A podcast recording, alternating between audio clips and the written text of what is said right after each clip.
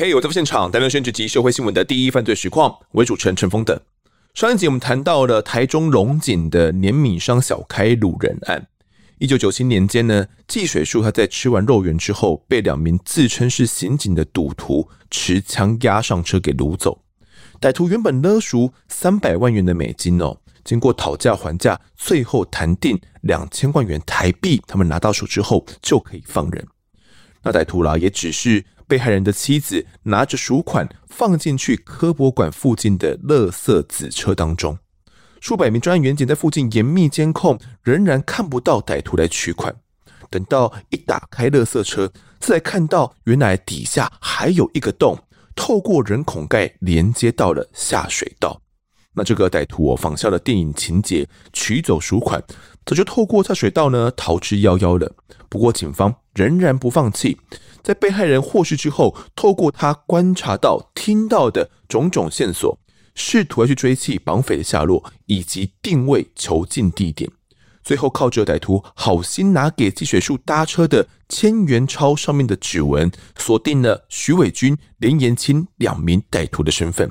但是这两个人早就拿着假护照潜逃到大陆去了，人该怎么抓呢？这集同样请到保安警察大队府会园区警察队的队长肖嘉诚来分享后续的案情发展。肖总你好，哎，丰德好，各位观众大家好。那在这集开始之前呢，我先补充一个小小的资讯哦。其实当时呢，专案警方在清查这整个案子的时候，还有掌握到一个线索，也就是刑事局侦二队啊，在一九九五年八月的，也就是在季水树被掳两年之前呢。曾经侦办过一起掳人案哦，这个案子是云林的土地代书的独子谢有成，他被呃掳走并且勒赎了。当时呢，歹徒原本向家属啦要勒赎五千万元哦，最后谈妥八百万元来放人。那歹徒要求说，家属把钱放在一个红色的铁桶当中，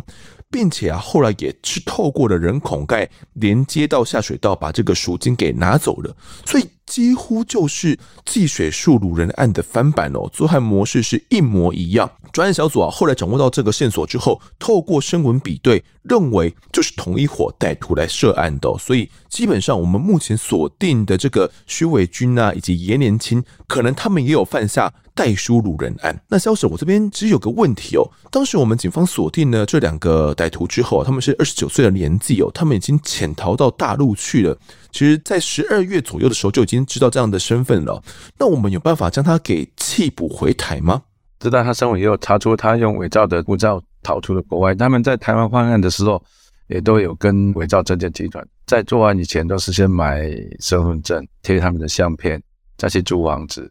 他每次两次的案件都是这样，所以说他们跟伪造证件集团有熟。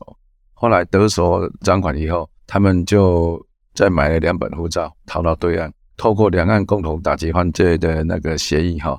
请大陆公安帮我们查缉这两名嫌犯。后来哎，好像在广东还查缉到了哈，我们就透过金门协议，第三方的红十字会在马祖给我们刑事局的办案人员。是好，当时这两个歹徒哦，从十二月中旬的时候呢，就被大陆的公安在广东的中山市给逮捕了，并且还有查扣到他们身上有两百多万元的现金。一直到隔年一月二十二号的时候呢，这两个人哦才透过大陆的红十字会那边的遣返船哦，由福州押解到马祖了。由我们的刑事局人员呢到马祖把他们接引到台湾来归案。哦，那这个金门协议是什么？这边也来补充一下，就是它是一个基于人道原则哦。由大陆以及台湾的红十字会以非官方组织的身份呢，在金门签订的一个司法互助协议哦。那主要就是透过这种第三方的红十字会啊，把犯罪对象，好像是这种偷渡犯呐、刑事犯呐，或者是嫌疑犯哦，只是遣返回到我们双方的各自的地方这样子，所以称作为金门协议哦。那当时这个大陆的遣返船呢，就将徐伟军以及严年轻哦，他们两个人给遣返到台湾来了，然后由刑事局干员带回去哦。那么专案警方呢，在同一天其实也有同步来发动搜索，因为这个案子呢，除了这两个犯人干的之外，我们其实还有锁定到其他的嫌疑犯哦，所以在同一天也有同步来发动拘捕，把其他的嫌疑犯呢也一并的拘捕到案哦，包括到刚刚前面我们所提到的这个伪造证件的这个集团哦。此外，还有另外一个共犯呢，黄赞能，他当时也有在台南监狱服刑当中。另外呢，当时专案员警也有在台中拘捕到颜连青他的女友，并且在他的房屋里面找到了用报纸包裹的五十万元现金哦。那这个女友是说啊，这个是颜年青要他帮忙转交给他的姐姐的啦。那他说他对于绑票案呢，并不知情，不过这个五十万元在他的手上就是了。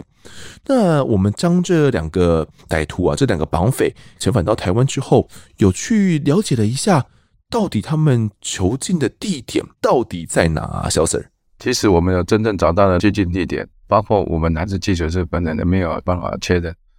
我们后来为了勿枉勿纵哈，我们虽然仍然有查缉到案，我们还是请那个嫌犯。哦，讲出他正确的地点，啊，配合被害人的供述，还有嫌犯的自白，才能确认他还有没有其他的共犯。啊，讲的是不是真的？如果三方都吻合，表示就是真的没有共犯。所以说，我们也是要朝有证据的方向，勿往勿纵，哎，预防说有共犯在逃啊，让他哎逍遥法外。其实就是谭子乡那边，他头家村这边一个二楼的建筑物，在嫌犯到现场表演以后。照那个当初被害人提供的十大资讯相关的声音呐、时序啦、手纹，还有眼光一角看到的面人哦，都符合这个状况。而且地上也有他所讲的背后的那个遗迹，啊打钉在地上的遗迹，可见被害人讲的跟嫌犯的供述是吻合，表示嫌犯讲的是正确的，还没有隐瞒。是我们也没有抓错人哦，就是基本上透过他这个地点啊，就能够。确认真的就是他们两个干的。好，那原本其实警方一直在依照这个偷垃圾车的地点嘛，大雅乡，想说，哎，在这边偷垃圾车会不会就在大雅乡这边拘禁的地点哦？所以在这边大范围的去查找啊，那包含到说。也有可能是怎么水南机场？诶，因为要有航班经过嘛，有没有可能在水南机场附近？哇，当时就真的是大队人马，专案小组数百人哦，一起来加入这个搜寻的行列，却都毫无所获。最后面才发现，原来都不是在什么大雅乡，也不是在水南机场附近哦，原来是在。啊，这个潭子乡的头家村啊，一个民宅里面，掌握到这个线索之后，其实这个案子后来呃也因为证据确凿嘛，也依照惩治盗匪条例呢，将呃严家清啊、徐伟军以及另外一个共犯哦黄赞能他们三个人给起诉了。我这边也来讲述一下后续的这个判决哦。法官认定呢，颜连清哦，其实是因为当时是被通缉的身份哦，那经济有一些困难，其实一开始就计划了掳人勒赎案哦。他先锁定了鱼林一名代书的独子谢有成来下手。他当时呢脑中有这样的计划之后了，他先回到台中哦，找徐伟军来讨论绑票计划。那当时呢，另外一个猪朋狗友啊，也就是第三个共犯黄赞能呢，就从高雄来哦，找他们一起来，可能来玩呐，来聊聊天。当时呢，黄赞能哦也缺钱呐，于是他也加入到这整个计划当中了。他们在偷得赃车之后呢，又悬挂了赃牌哦，并且买了一把王具手枪以及王八机之后，由徐伟军呐以及黄赞能呢，就将这个独子持枪给押走哦，并且勒赎八百万成功。当时放赎款的红色铁桶还是由徐伟军他亲自焊烧的。那在犯案过后啊，林颜钦以及徐伟军他们两个人食髓知味啊，他们就决定要犯下第二起的案件。刚好林连青就听说了连米商哦，季竹林他家里面哦很有钱，于是就计划去绑架他的长子季水树，拿了别人的身份证哦，去谭子乡那边租了房子，设为囚禁的地点之后，他们又去买了两把玩具枪以及手铐。又去租了一辆货车哦，那用的这个货车呢，把垃圾纸车啊就载到租屋处去藏放。于是就在案发当天呢，去尾随季水树的行踪哦。趁他吃完肉圆之后，两个人就谎称他们是刑事组的干员要办案嘛，就把季水树呢押上车，拿出手铐来限制他的行动哦，并且用胶带封住被害人的眼睛，勒赎家属两千万元得逞哦，也拿到手了。那法院后来判只犯下一个案子的黄赞能呢，十五年的徒刑。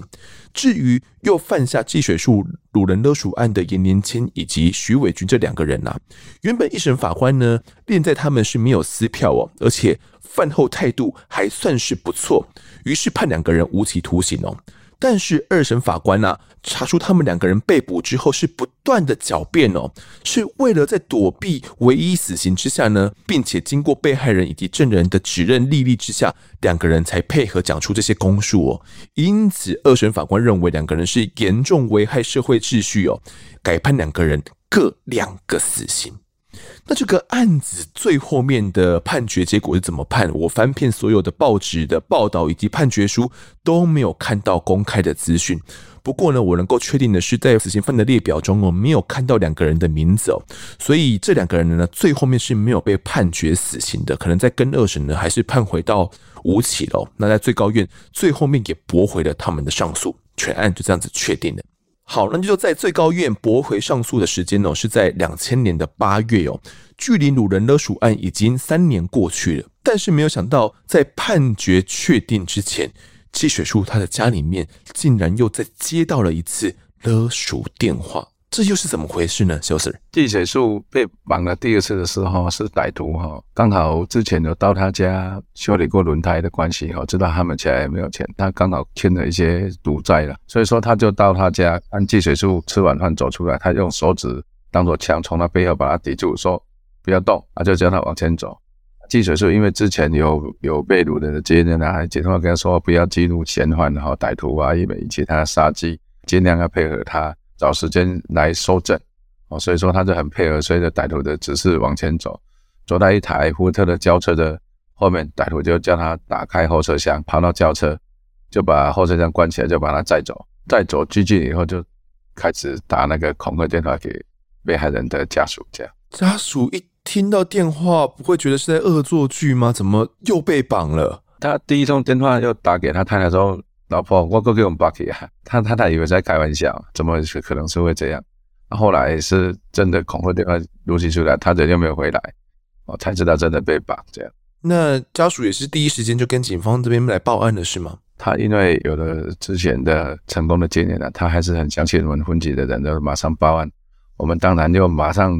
启动那个专案小组了，好，各就各位，从事各种的侦防活动。那这一次歹徒在电话中是怎么样指示？那又怎么样去跟家属来沟通呢？当然一开始都开很高的价钱嘛，啊因为家属呢有第一次的谈判的经验呐，他就跟歹徒啊一起杀价了，杀到后来哈，可能杀到好像是新台币三百万，歹徒也是一样循那个模式的，只是交款呐，就让你绕来绕去，绕到后来才只是丢赎款这样。好，当时确实是谈妥说三百万元要来交付赎金呐、啊。那前方也有威胁哦，说，诶，如果隔天晚上哦十一点前没有把钱准备好交出来的话，我就要把这个赎金提高到八百万元。所以感觉这个歹徒对三百万元就很满足了，也是为了去威胁家属，说要你们加快你们筹钱的速度嘛。所以哦，我们真的是很快的，家属就马上准备好了三百万元的现金哦。对。那很快从他相关行业哈就的筹到了三百万了，因为这次的价钱比上次差很多。嗯，这三百万元准备好了，交款当天又发生了哪些事情呢？交款当天我们还是请上次那个绰号叫欧巴的同事哈，因为他太太去交赎款，当做他公司的员工去交赎款。当然歹徒还是为了怕说有警察跟监呐，所以说他一直在改变交款地点的，一直到晚上了哈，他。开到一个桥面上啊，只是被害人家属停车，他就叫家属把钱丢到桥下。那我同事看那个桥下，我距离上五十公尺高啊，啊，下面有看到一台摩托车在那边，因为有灯光嘛，一暗嘛。我们的同事说怕掉下去以后，因为高度那么高，跳下去也来不及，可能人也会伤亡，车子在上也下不去。而且下去的话也没有哦，在河道行走，因为歹徒很聪明啊，挑选了这个河床的底下，而且是有高桥的地方，让警方没有办法跳跃。派警力去追踪的时候也缓不济急啊。桥下面河床也没有监视器。那时候我们同事就请他太太跟他说：“哎，阿伯，往这个交款地点，你这边理由是说，如果掉下去不准的话，被河水冲走怎么样，就拿不到。”他太太就我说：“你来还喜欢让你的这习惯吗呀？”他还是不计较那个金钱，没有思考就把钱丢下去了。当然，歹徒看钱丢下来，他拾起来骑摩托车就扬长而去了。那当天晚上呢，歹徒其实一开始哦是要家属呢把三百万元准备好之后带到彰化这个深港乡一个全新工业区附近哦。那我们的这个干员欧巴嘛，就陪着太太要去付赎款哦。那从这个彰化一直一直开一直开，绕到天都黑了，都还是没有交到。但是后来呢，他又突然叫这个妻子哦开着车从彰化交流道开上了高速公路哦，往台中方向的行驶。一直等到开到一九一点三公里的时候呢，就叫他把车子停下来哦，就停到路边，那边就刚好是彰化市宝阔路哦，就要他把这个钱呢丢到桥下面去哦。那后面就是刚刚萧 Sir 所讲的这个情形嘛。后续歹徒把这一包钱的三百万元拿走之后，就真的骑车离开了。所以我们在赶到下面去的时候，应该也都没有追得到人了吧？因为那个赶下去，我们要找到那个河床，还要开车开了很久。那这一次我们交付三百万元的赎款之后，也算是蛮顺利的嘛。季水树他有平安的获释吗？好像是当天晚上半夜还是隔天晚上半夜，歹徒又打电话到被害人家说，把他的先生丢在好像什么宫庙外面，请他们去摘。他们家属就半夜连夜就去把它摘回来。啊，因为有了第一次的经验哈，他也听我们的建议哈，在遇到有歹徒的话哈，就尽量不要激怒他，哦，引起他的杀机，最好配合他，让他没有戒心，再找机会搜证，看有没有什么线索等获释的时候提供给检方。所以说他被压在后车厢的时候，他人很高大嘛，他后车厢又很挤，那个是好像福特金全垒打一千六的，后面很狭窄。他当然在车上行驶的时候，有个过弯的，因为他要翻身不好翻身嘛。等他趁着过弯的离心力哈，顺便翻身，他就在后车厢乱抓，因为漆黑一片，不知道后车厢有什么东西。有抓到东西的时候，就拿到东西，他就把它藏在内裤。我说你为什么要藏在内裤？因为如果说拿握在手上，放在口袋会被歹徒发现的话，可能会对他不利，让他知道他在收集证据，会危害他的安全，搞不好以后就把他灭口了。所以说，他把他藏在内裤，让歹徒看不到。装了内裤，装了很多东西。他被获释了以后，就从内裤陆续掏出了很多螺丝啦、喷剂、罗赖吧。不过这些都被他摸过，要财政方面当然不是没有可能。后来我们发现一个喜帖，哇，我们喜出望外，喜帖有住址啊，也有结婚的人，还有宾客的住址姓名啊，就很高兴，就按这个住址去看，果然看到。一台那个计水树讲的同行车了，啊我们就开始展开侦查，啊，确定歹徒就是那个订书机工厂的侄儿，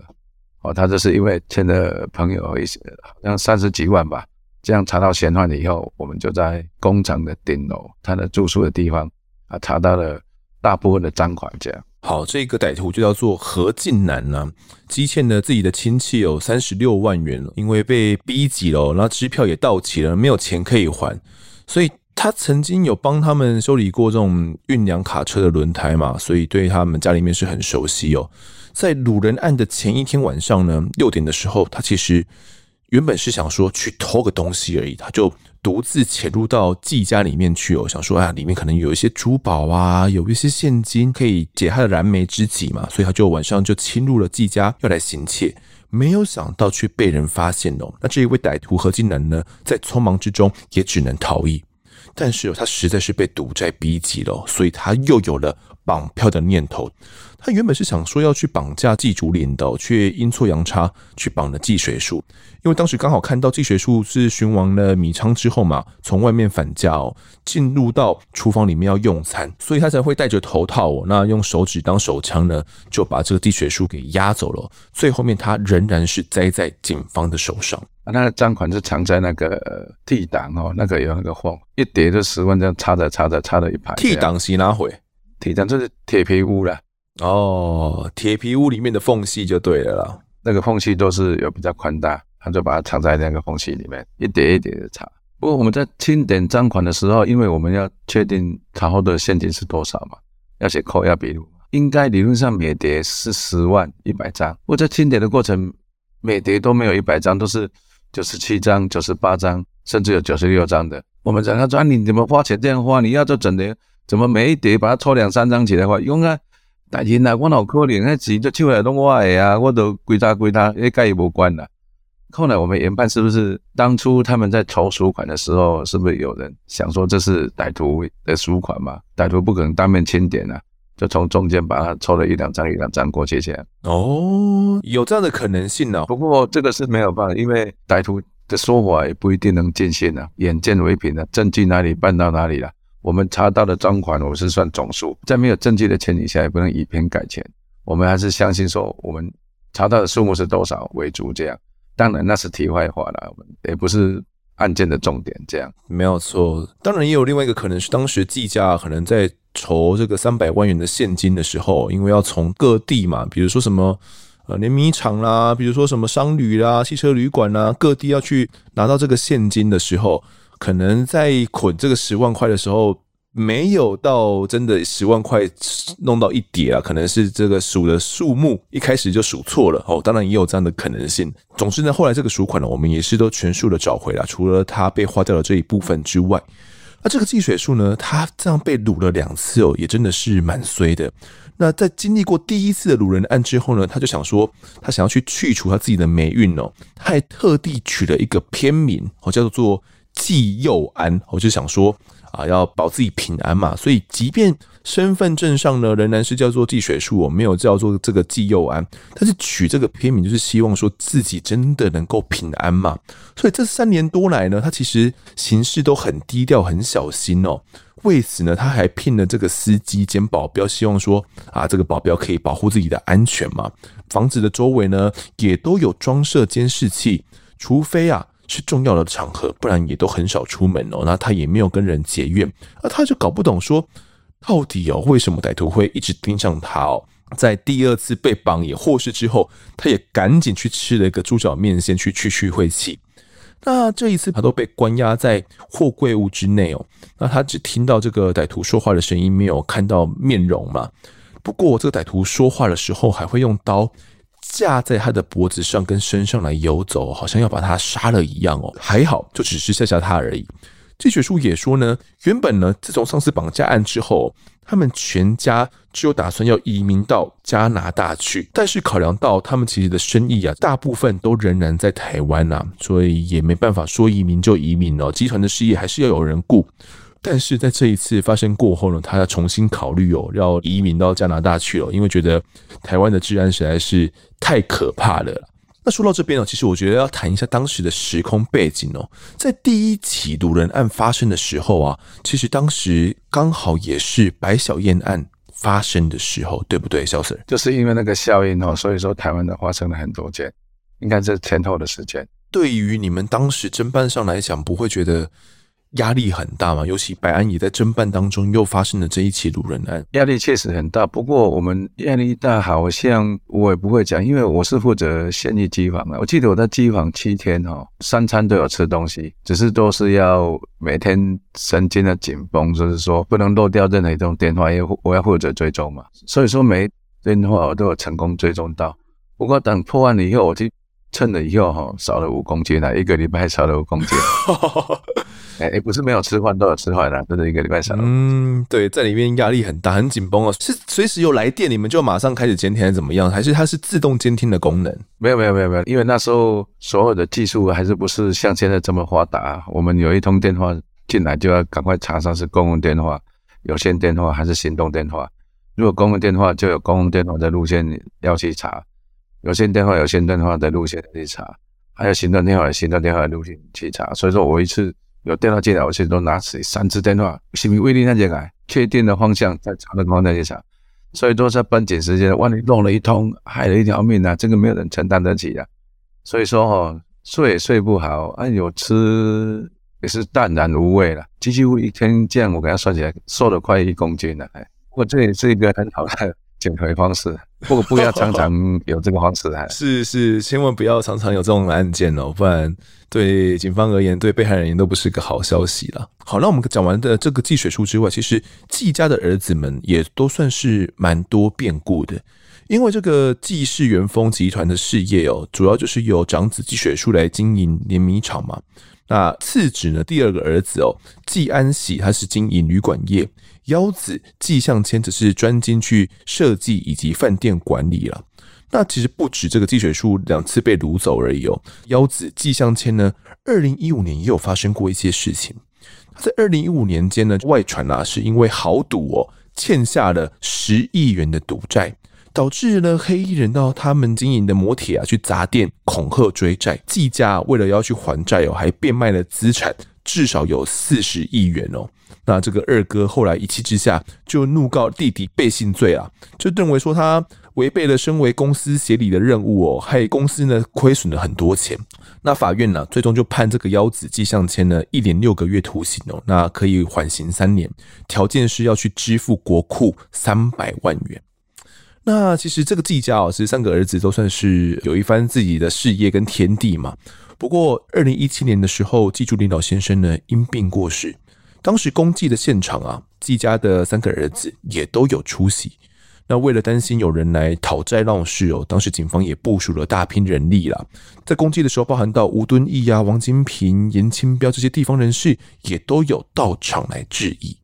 好，那这个季老先生到底是个怎么样的人？呃，他是一个很慈祥的人，他对这个米的方面，这个米食哈，还非常有研究啊。因为我们从乡下长大，在乡下晒稻谷哈，都是要求。要晒得很干，没有晒干的话，水分太多，放在谷仓会发霉、会旧菇啊，好会长虫。啊，有一次，因为我们长期在办案，日夜没有休息的，他有时候早晨会煮白粥，他就说，为什么他们家的粥会比较好吃？因为他们的米都没有晒得很干，啊，没有晒得很干，煮起来会比较甜，比较粘稠。啊，如果晒得太干，就没有水分，就会比较没有那么 Q 弹这样。所以说，我们才得到一个知识啊。人家成功不是没有原因的啦，都是有在他的专业方面的领域尤其研发，所以说他们的米仓大部分都是有呃冷藏的效果，米才不会坏掉这样。是是，你这样一讲，我就想到小时候啊，我在我的家乡欧弥陀那边，其实有很多看到有人就会在路边直接就在晒。稻子啊，对，就是在这些柏油路上啊，然后就把稻子撒一撒，然后就把它推开来，就在晒。所以，诶，这个季家的米特别好吃的原因，原来就是在这个米没有晒得特别干就是了。也是从这个小故事也可以感觉到，这个季老先生其实真的是个很慈祥的人呐、啊，还特别煮了白粥喂到我们专案警方哦，因为也知道你们办这个案子真的是很辛苦嘛。好了，这两集呢，其实我们谈了两起掳人案哦。那枭首，其实我也蛮好奇的，掳人呐、啊，即便在现在是比较少了，那如果真的发生在听众身上的话，究竟该如何自保呢？其实遇到了歹徒的话，哈，不管是什么案件，第一个我们先不要记录他，因为形势比人强，不是说我们怕死还是怎么样，有命才留着青山在，没怕没柴烧。所以说，第一个不要记录，配合他，让他减低了他的戒心，比较不会伤害你。再找机会收集相关的证据，提供给警方。从白小燕那时候到现在的治安已经改变了差不多了好几倍了。目前在我们警方的努力下，哈，还有司法单位的提高刑度，还有我们办案方面的精进，还有相关单位的配合，我们有案必破，没有一个案不破的。而且破了以后都是罪证确凿。我们有科学证据，让歹徒没有翻供的机会，提高了刑度以后，而且现在经济也好转，歹徒就比较不会朝向，认为这样他们划不来，而且说的说啊，索贿成本很高，被抓到以后刑度你看无期徒刑，甚至死刑，所以说有了这个吓阻作用以后，我们的治安就一直平稳到现在，真的是应该是非常好，包括窃盗各方面都有很好的表现，是。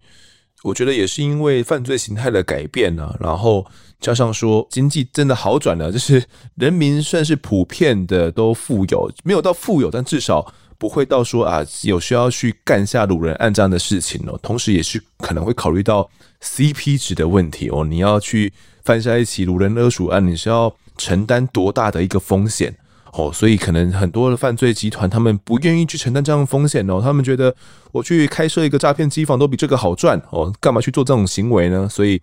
现在这种掳人案在台湾来讲真的是非常非常稀少，在近几年我几乎没有听到还有类似的一些掳人案哦。呃，如果听众真的不幸你的家人或是你自己遇到这样的掳人案的时候，呃，就像刚刚小舍者说的哦，就是第一时间还是要保持冷静，如果可以的话，在不激怒歹徒的情况之下，尽可能的去掌握到更多的线索哦，不管是用看的、用听的。用闻的都把它给记录下来，记录在自己心中哦。等到平安获释的话，这些线索就可以提供给警方，让警方来进行更进一步的调查了。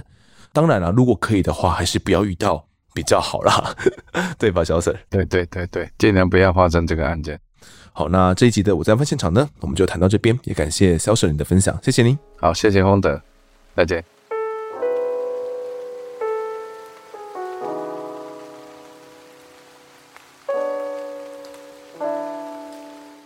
接下来是听众时间，首先来欢迎一下我们的案发侦查团队的新成员，新加入的是侦查员威 W E I 哦，他说潜水粉丝小小支持，丰德加油。那感谢威的订阅赞助。那最近发现呢，其实我们案发侦查团队的群组里面已经有四十，快有五十个人了，算是人数渐渐增多了，也很感谢每一位队员对案发现场的支持。那我最近会发现呢，其实，在我们的队员里面呢，真的大家好像都是有一个共同兴趣，除了大家都喜欢案发现场这个节目之外呢，大家对于这种呃真实犯罪啊，或者是一些刑事案件哦，真的都是特别有兴趣。可能并不是有一个人可以跟你有一模一样的兴趣，但是你可以从这边找到很多跟你。嗯，雷同，然后你们有共同话题的，所以大家有时候分享一些自己的影集啦、自己的书单呐，哦，看那些书单就知道说，哦，这个人一定是真实犯罪粉啊。所以看到大家的互动呢，真的会觉得蛮有趣的哦。让我有空的话，也都会多跟大家互动留言一下。那大家如果有兴趣的话，也可以加入我们的安法侦查团队哟。那再读一下我们的 Apple Podcast 留言，第一位留言的是王阳基，他说怎么听都听不腻。全部集数呢，已经听了两遍，还是好听哦。还会看破案一瞬间，我猜是破案一瞬间呢、啊。比对想到听过的集数，有更深入了解案件的另外一面。感谢这位听众已经二刷我们全部的集数了。那他看这个破案一线间，应该是指这个 TVBS 的破案一线间他们的专题节目。那前制作人 Q 妈呢，当时也是破案一线间的这个专题记者之一哟。那有一些我们讲过的案件内容，确实可以从那边看到。不过，嗯，应该是说，我觉得各家媒体哦，就是每个记者去处理同一个案件的时候，角度通常会不太一样。我觉得各有优缺点呢、优点是你知道前面的人怎么做过了，那。如果你要找人的话，以前的那些受访者是可以作为参考的嘛。另外就是你可以站在一个比较卓越一点的起跑点，就是你知道别人是怎么样进行架构的。比如说他可能有谈到这个方面之外，还有谈到 B、C、D 这些方面。那你可能就可以从这个方面来进行着手，可能你觉得，诶，这个 C 方面不是你喜欢的，那你另外又可以延伸到，比如说 E 方面啊、G 方面啊什么之类的。总之，你就可以有更多的思考，是建立在别人已经做完的这个专题的题目之上。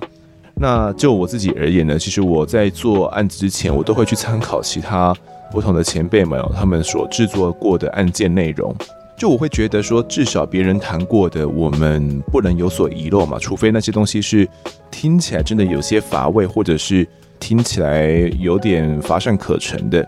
而我自己认为哦，不管是在做新闻专题，或者是在制作真实犯罪的 podcast，最重要的就是观点上的切入，就是呃，你是怎么样看待这个案件的？那这个案件它背后到底是有一些。怎么样的一些启发的意义，是我们必须传达给乐听人的，传达给听众，传达给这些观众们的。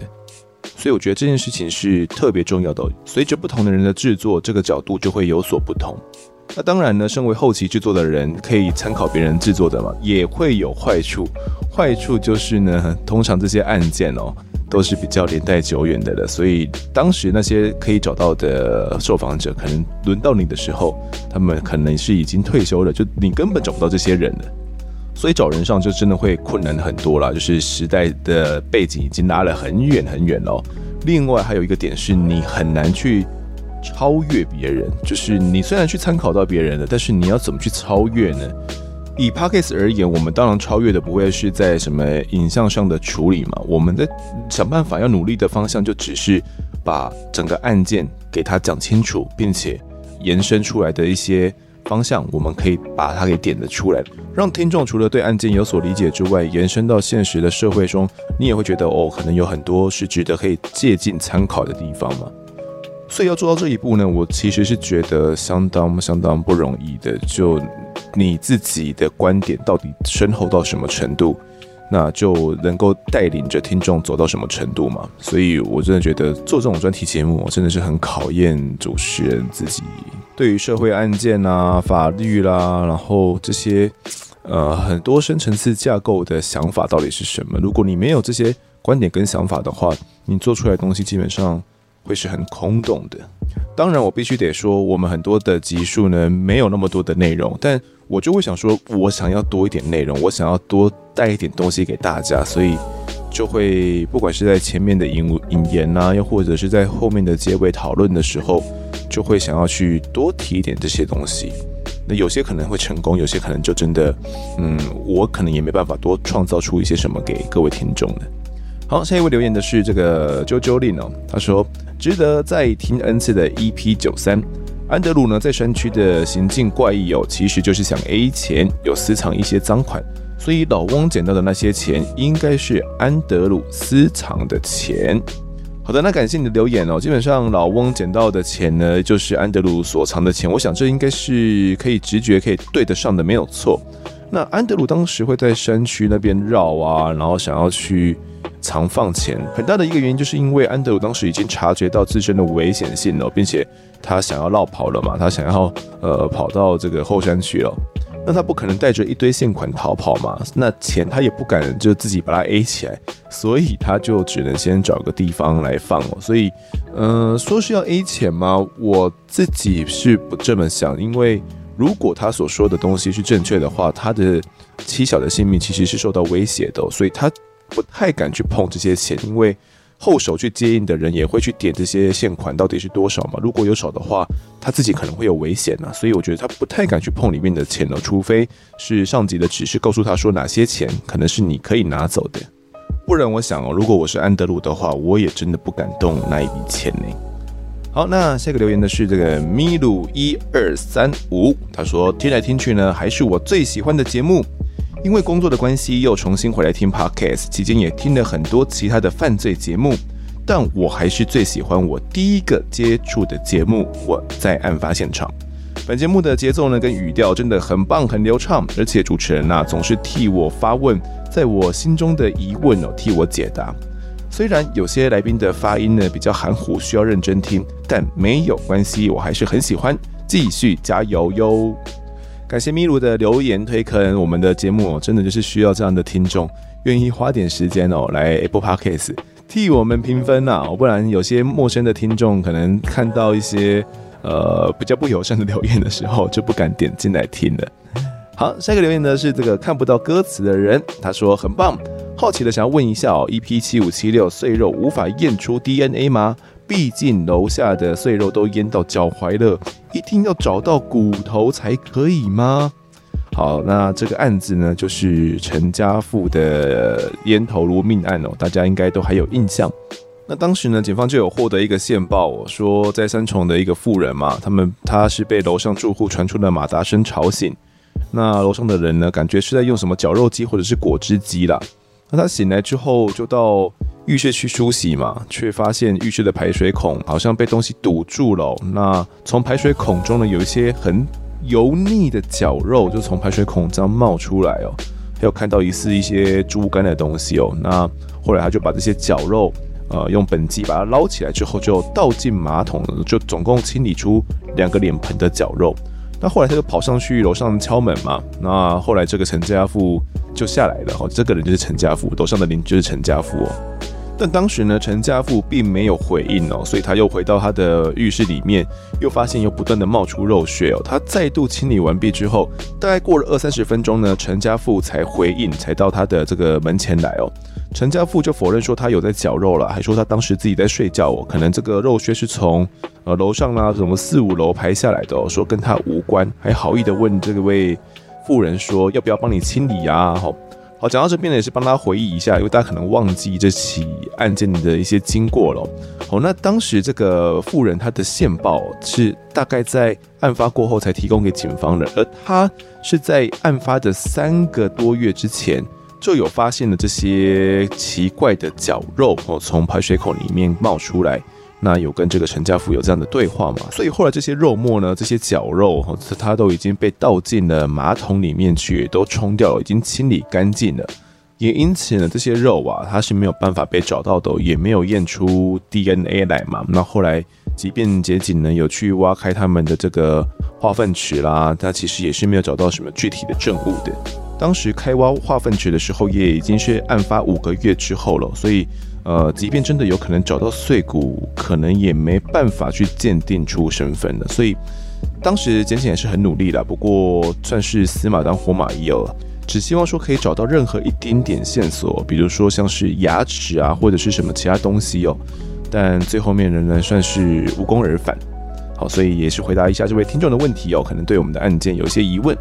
好，那这节的听众时间呢，我们就读到这边。如果各位喜欢我们节目的话，欢迎到 Instagram、脸书以及 YouTube 来搜寻订阅。我在案发现场，掌握更多案件消息，也可以跟风的我聊聊，给我们建议。各收听平台上按下订阅，还有五星评分，就是对我们最好的支持。另外，案发侦查团队持续募集当中，只要透过 Mister Bus MP3 的订阅赞助，就可以来加入我们。还有专属的赖社群呢，可以跟风德老粉们一起来抬杠聊案件心得。如果各位在 Apple Podcast 上面留言的话，我也都尽量在节目中给出回复。跪求听众们推坑给双方的好朋友，一起听听看我们的案子。案发现场，我们下次再见。